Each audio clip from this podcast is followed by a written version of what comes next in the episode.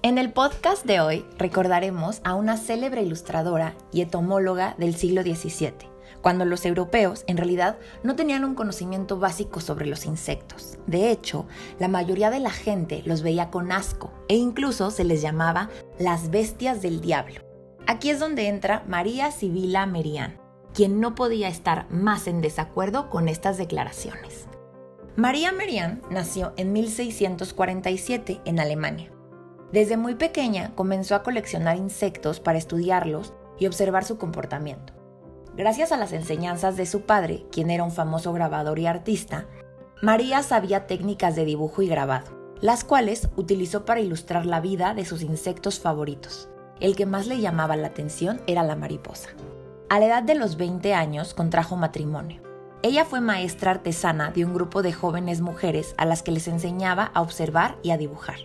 Sus dos hijas también adquirieron sus dotes artísticos y posteriormente se convirtieron en sus más grandes colaboradoras. En 1685 se divorció y se fue a vivir con sus dos hijas a Ámsterdam, donde instaló un nuevo taller y gracias a sus trabajos como maestra artesana y a sus dotes como ilustradora, fue capaz de mantener a sus dos hijas.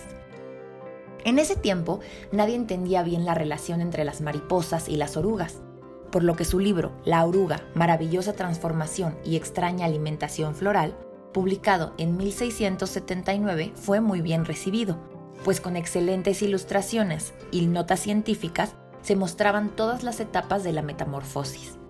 En 1680 publicó la segunda parte del libro, tan magníficamente ilustrada como la primera.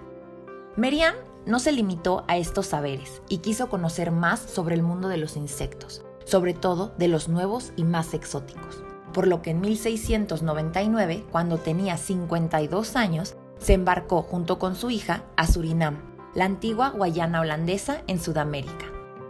María Merian estuvo dos años recolectando, observando e ilustrando insectos de la selva sudamericana. Ella capturó todo tipo de bichos nunca antes vistos. Desafortunadamente contrajo malaria y tuvo que regresar antes de lo debido a Europa. Sin embargo, sus ilustraciones durante ese tiempo fueron las necesarias para crear su más famoso libro, que fue publicado en 1705, La Metamorfosis de los Insectos de Surinam, en donde a través de varias ilustraciones, Merian detalló el ciclo de la vida de orugas, gusanos, polillas, mariposas, escarabajos, abejas, moscas, entre otros. Fue un éxito en Europa y se publicó simultáneamente en latín, holandés y hasta en francés. Posteriormente, la mayor de sus hijas volvió a Surinam y consiguió nuevos ejemplares de insectos y de plantas, las cuales fueron incluidas en la segunda edición de Metamorfosis. Después de la muerte de María Merian en 1717, su hija menor, Dorotea, ilustró y publicó el tercer volumen de su libro sobre etomología europea. El trabajo de María Sibila Merian ayudó a científicos y a científicas a clasificar y entender mejor la vida de los insectos, así como sus ilustraciones nos siguen maravillando y educando hasta la fecha.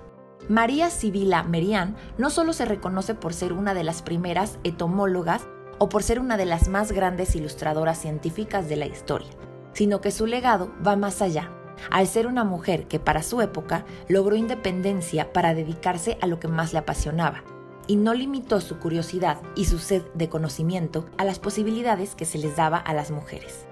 María Sibila Merian es un claro ejemplo que la voluntad, la curiosidad y la capacidad de las mujeres son necesarias para el mundo de la ciencia.